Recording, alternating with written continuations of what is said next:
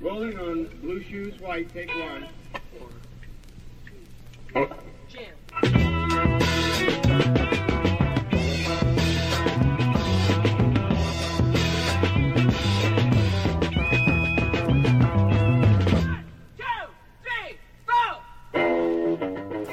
La pasión por Jesús que nace entre los hippies a finales de los años 60 es en California, Estados Unidos, donde comienza, pero se vuelve un fenómeno internacional a principios de los años 70.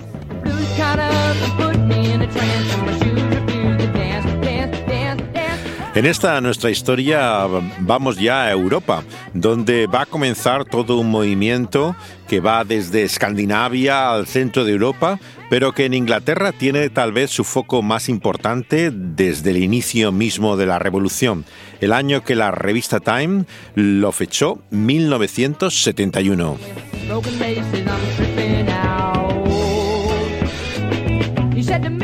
En esta primera entrega de esta serie que tendremos el testimonio también en exclusiva del mayor historiador del movimiento en Inglaterra, vamos a seguir el itinerario tal y como comienzan eh, los primeros focos de influencia a partir de la visita de Arthur Blessed con su cruz, alguien eh, que vendría también a España y que estuvo incluso en Madrid detenido, como hemos visto ya en otro de los episodios de este viaje a lo largo de la historia de la Revolución por Jesús.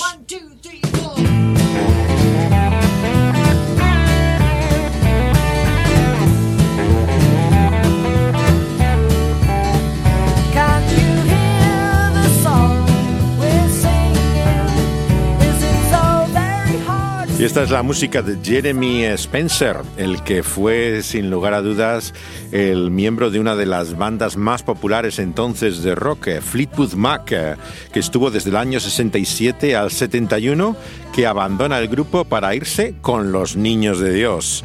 Eso ocurrió en Los Ángeles, California. Y lo que pasó a continuación es de lo que vamos a hablar también en este programa, porque son los niños de Dios los primeros que aparecen también en Inglaterra y el resto de Europa justo antes de que llegara la influencia de los grupos más ortodoxos.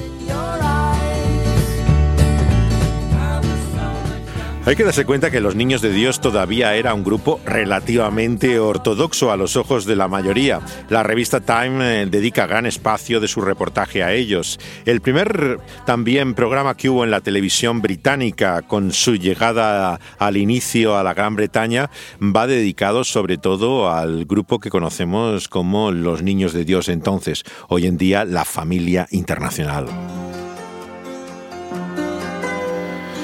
Ellos comenzaron como los adolescentes para Cristo, eh, Teens eh, for Christ, que era un juego de palabras con el nombre de la organización eh, del predicador con el cual se inicia el movimiento en la playa californiana de Huntington. Teen Challenge se llamaba la organización de David Wilkerson, conocido por La Cruz y el Puñal y su obra entre los miembros de las bandas juveniles de Nueva York en los años 50. Ese Club de la Luz es donde comienza este antiguo pastor de la Alianza Cristiana Misionera que se llamaba David Berg.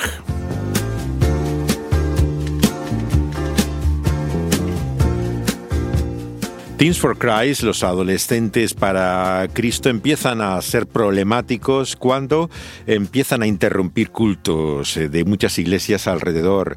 Arrestan a algunos de sus seguidores en la universidad que había cercana a la playa, en Golden West, donde iban a repartir folletos y a hacer contactos. La Fraternidad de Hombres de Negocios del Evangelio Completo, la Asociación Pentecostal de Dimos Secarian, este eh, empresario eh, cristiano, empieza a oír una y otra vez protestas y finalmente le pide a Berg eh, que deje el lugar porque está siendo problemático. We picketed churches, jail, and schools. We had sit ins, march ins, protests, and everything kids loved. Everything that was radical. I was masterminding the whole thing behind the scenes with Jesus. Hacíamos piquetes en muchos lugares, protestas y todo lo dirigía desde los bastidores juntamente con Jesús. Es la supuesta voz de David Berg eh, que a sorpresa de muchos realmente no encabezaba el movimiento, no se le veía habitualmente. De hecho, hablaba muy diferente a como esta voz de este documental canadiense, el mejor que hay sobre los niños de Dios, reconstruye su historia. Él realmente escribía más sus cartas, como veremos, y se expresaba de esa manera a la distancia mejor que en persona. It isn't long before Berg and his disciples feel the heat and hit the road.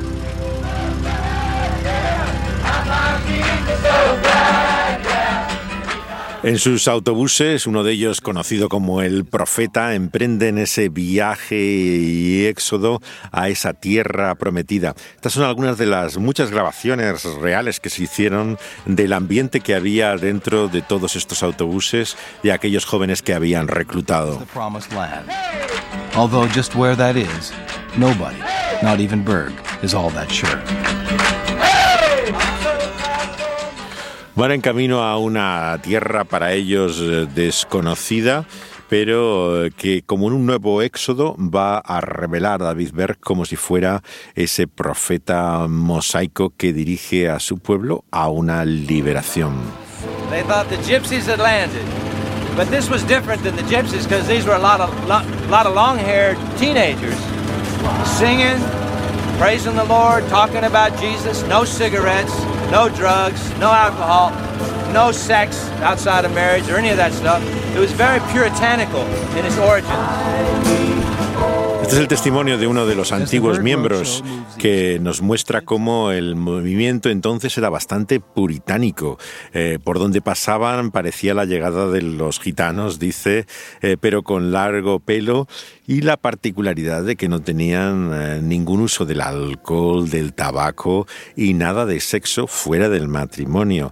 Muy diferente a la idea que tenemos actualmente de lo que llegó a ser luego los niños de Dios.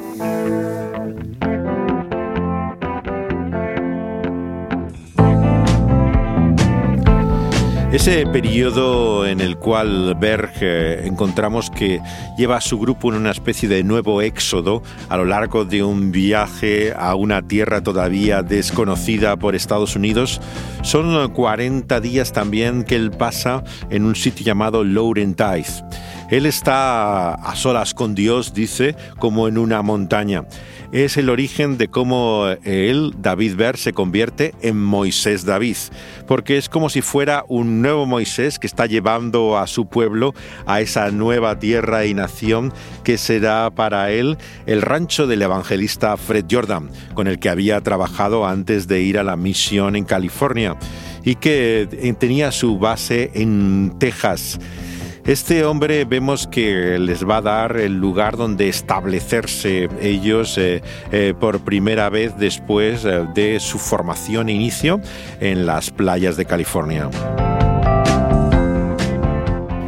En Viena, Virginia, Berg concluye también por una revelación directa de Dios que Estados Unidos va a ser destruido por su iniquidad eh, eh, va a caer finalmente un juicio divino sobre la nación y empieza a hacer largos estudios bíblicos relacionando pasajes del Antiguo Testamento con el desastre inminente. Es la época de esas manifestaciones en los centros de poder político de Estados Unidos, como en el Capitolio, la Casa Blanca de Washington, lo que ellos llamaban las vigilias. Iban vestidos, como se ve en el artículo de la revista Time del año 71, eh, con eh, ropa que era tela de arpillera, eh, hábito de penitencia, como si fuera la tela de un saco, cenizas que se ponían en la cabeza, unos enormes varas como bastones que golpeaban al unísono contra el suelo y luego una ensayada representación que llevaba una especie de yugo colgado del cuello, los chicos y unos rollos de papel del que leían trozos de la profecía bíblica mientras estaban mucho tiempo también en silencio, incluso cuando les interrogaba la policía eh, sobre la manifestación que estaban haciendo. Después de esas vigilias en Washington, eh, vemos que van al salón donde se declara la independencia en Filadelfia, están también por la plaza de Times Square en el propio Nueva York, Incluso aparecen en Chicago durante el juicio de los siete acusados de conspiración por protestas durante la Asamblea del Partido Demócrata. Allí estaban también los niños de Dios en 1968. Tienen incidentes a las afueras de Nueva Orleans, por ejemplo, son rodeados por medio centenar de agentes y vigilantes que había con perros que les toman por maleantes al ver su aspecto hippie. Y en cierto sentido vemos que las condiciones eran cada vez más precarias, no solamente higiénicamente, sino la alimentación dependía totalmente de lo que iban consiguiendo por gente que simpatizaba con aquellos jóvenes y sentía eh, compasión y necesidad de ayudarlos. Berge seguía todo eso a la distancia, pero por las noches también, como dice su hija, miraba a ver los enfermos que había. Just when it seems they're truly lost, the Lord delivers. This time it's 400 acres of Badlands, called the Texas Soul Clinic.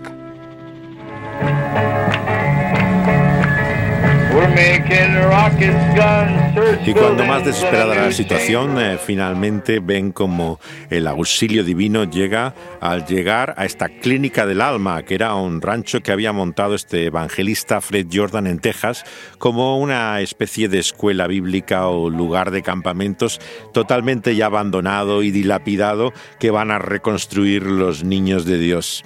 Es allí donde en ese rancho se organiza la comunidad. Eh, como si fuera un nuevo Israel, hay como 12 tribus en las cuales eh, Benjamín cuida de los niños, Gad de las publicaciones, Simeón de la comida. Esa división luego se perderá en el desarrollo, pero crea esa mitología legendaria del origen de la secta, donde todos los miembros reciben un segundo nombre, un nombre bíblico, lo cual dificultad para saber muchas veces quiénes son es que hay que tener en cuenta que han cambiado el nombre al entrar dentro de la familia de los niños de Dios.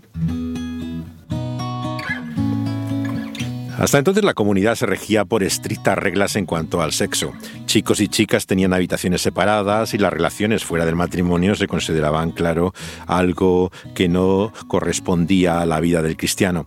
Nadie fuera del ámbito familiar de Ver conocía las relaciones que él tenía con María, Karen Serby, la actual dirigente de la familia internacional.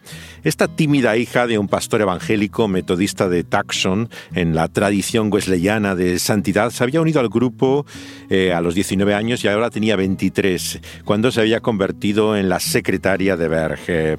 Su hija Débora la recuerda como introvertida, incluso acomplejada, pero atraída por su propio marido, Jetro, como el propio Moisés David cuenta en una de sus cartas. Débora, la hija que descubre lo que ocurre en el círculo íntimo de Berg, cree que su madre descubre la relación de eh, David Berg con su secretaria en la primavera del 69. La madre no dice nada, desde luego, y el verano se ha dividido el grupo en tres equipos. Estaba por un lado Débora y Getro, que van a Fort Worth, a Texas, eh, donde eh, establecen incluso una misión con un café bar, eh, con un grupo de discípulos. La madre Eva está con otros en Florida, separada del marido, y Moisés David se lleva unos 70 a Canadá con su secretaria, donde recibe esa revelación, dice él, en Laurentides, cerca de Montreal, donde tiene la profecía por la cual se convierte en esa figura profética. Aunque vivían aparte, era difícil mantener la relación en secreto.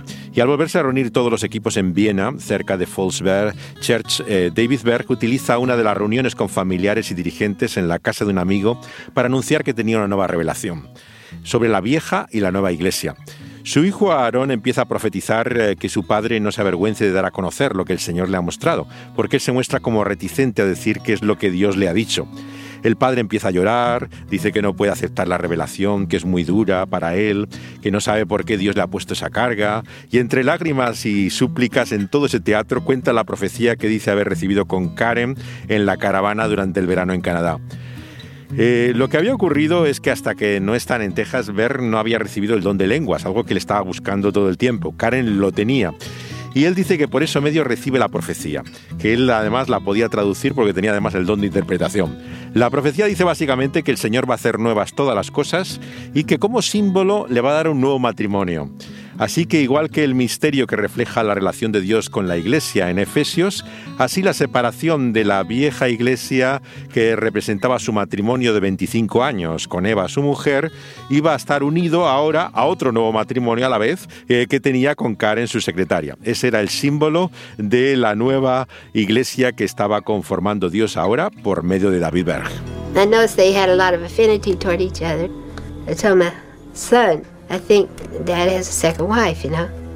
I thought maybe he would say, Yes, I, I'll better help you out, Mother. I'll, I'll take care of it, you know. He, he, he was a good son. And he said, Well, that's up to him if that's his choice. Don't you, don't say anything against it. So I accepted it. Este es el testimonio sorprendente de la esposa de Berg eh, en este documental canadiense que cuenta cómo ella acepta la nueva revelación que su marido le ha dicho y su propia hija en el libro que escribió eh, se sorprende de cómo puede aceptar semejante humillación como queda ahora reducida en el grupo al lado de una nueva esposa. Pero esto es importante para entender en una época tan victimista como la nuestra que las personas que están en una secta en condiciones que nos parecen humillantes y terribles, no tenemos que pensar que son meras víctimas. De alguna forma ella ocupaba todavía un lugar principal dentro de, del grupo y lo quiere mantener y en ese papel es que acepta la nueva situación. Time, Mo had not only taken on this new wife, but he also had um, uh, accumulated a number of other wives. that he called wives. Habo Gila, que era entonces parte del grupo, cuenta que no solamente ahora tiene como mujer segunda a Karen, sino que tenía otras muchas mujeres que también llamaba a él sus esposas. To the pure, all things are pure, as long as they are done in love. He will use this rationale to do just about anything he desires. Para el puro todas las cosas le son puras. Es la cita bíblica que una y otra vez Berg utiliza para justificar en la escritura todo lo que le apetece. Why didn't I at that time stand up and say, "Wait a minute, dad, this is off the wall.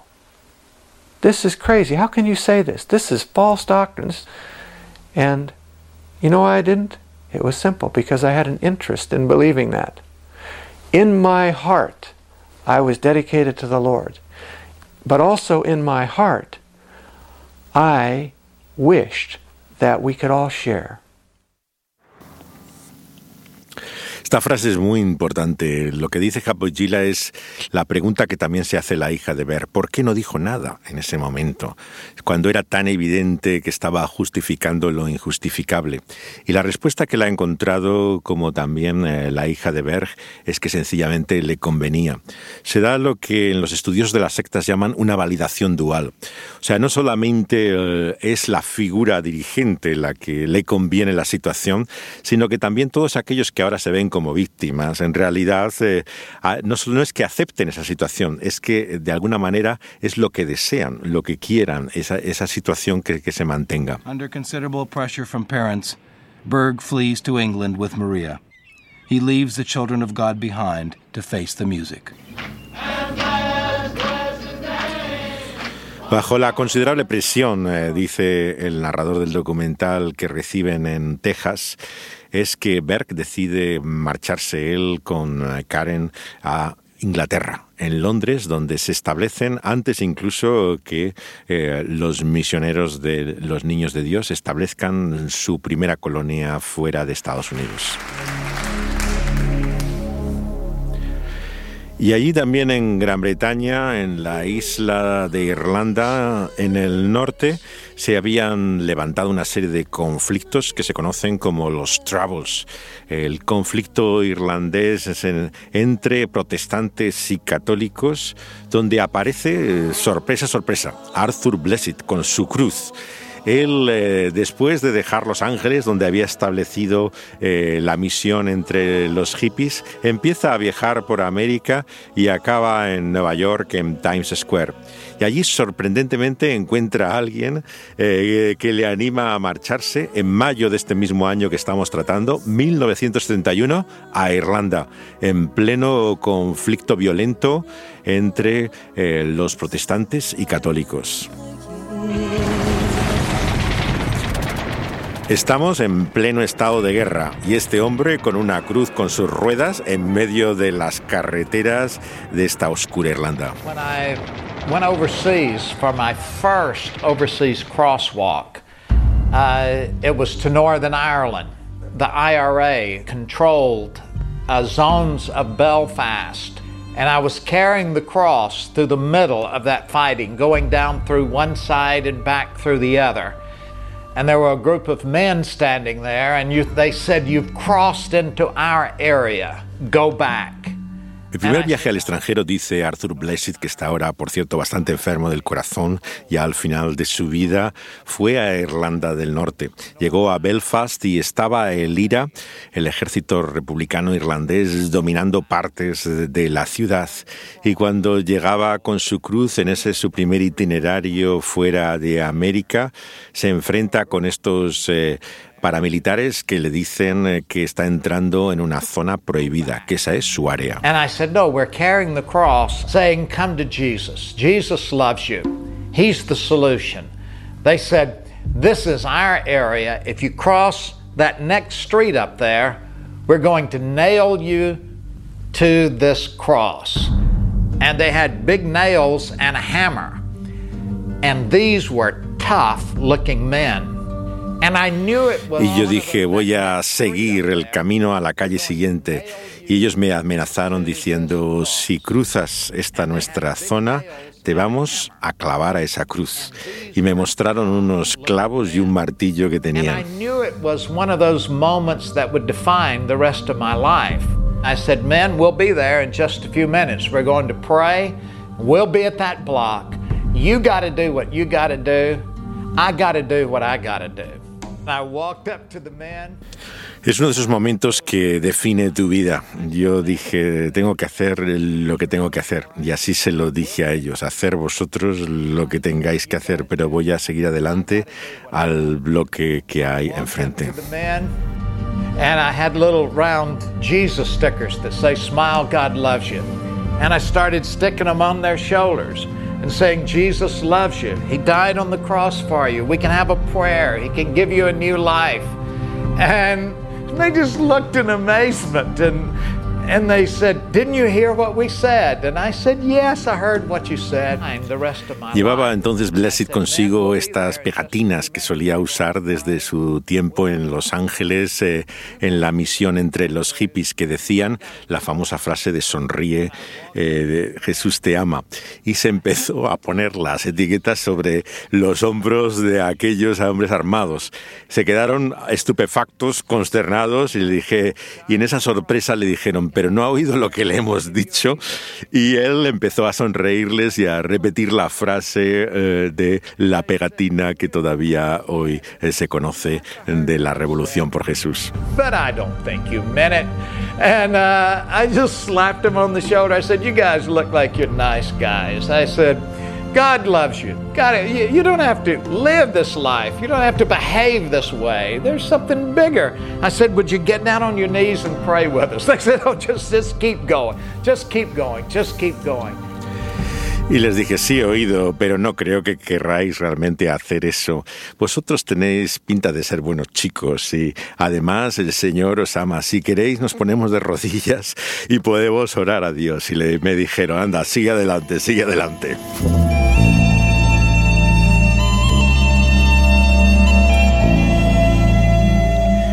Y así de las calles de Sunset Strip eh, a los lugares de Irlanda del Norte en medio de la violencia del año 71.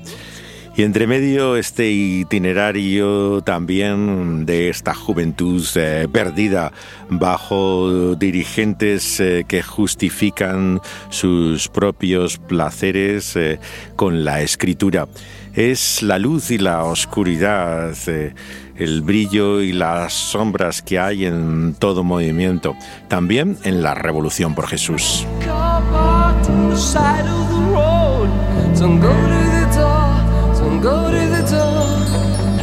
Como la canción que estamos escuchando del grupo irlandés U2, U2, eh, Bono empieza a cantar que Jesús vuelve, que Él viene.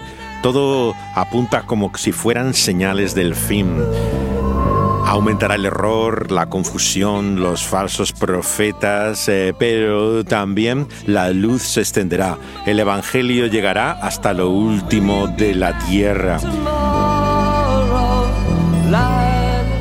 Seguiremos con esta historia de lo ocurrido también en el año 72, pero eso será nuestra próxima parada en este recorrido por la historia de la Revolución por Jesús.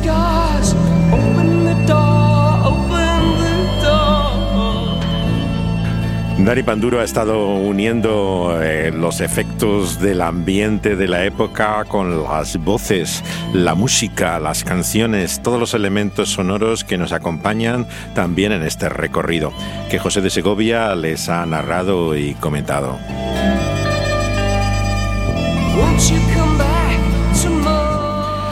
Dinami Radio emite este programa dentro del pulso de la vida y es luego subido como podcast a plataformas en las cuales lo pueden escuchar cuando quieran. Está en la plataforma que tiene la emisora en SoundCloud. Eh, eh, pueden encontrar también los programas de Altrasluz en Evox dentro del pulso de la vida, así como en Spotify donde están la mayor parte de los podcasts. Incluso con iTunes lo pueden encontrar en Apple.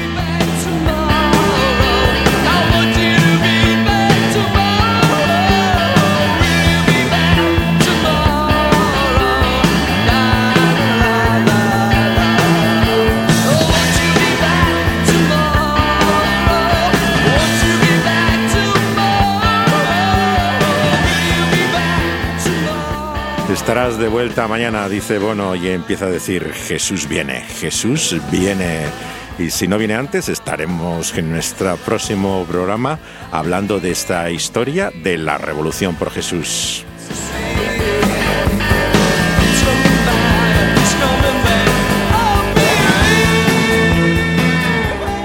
Hasta entonces nuestros saludos, abrazos y besos desde aquí.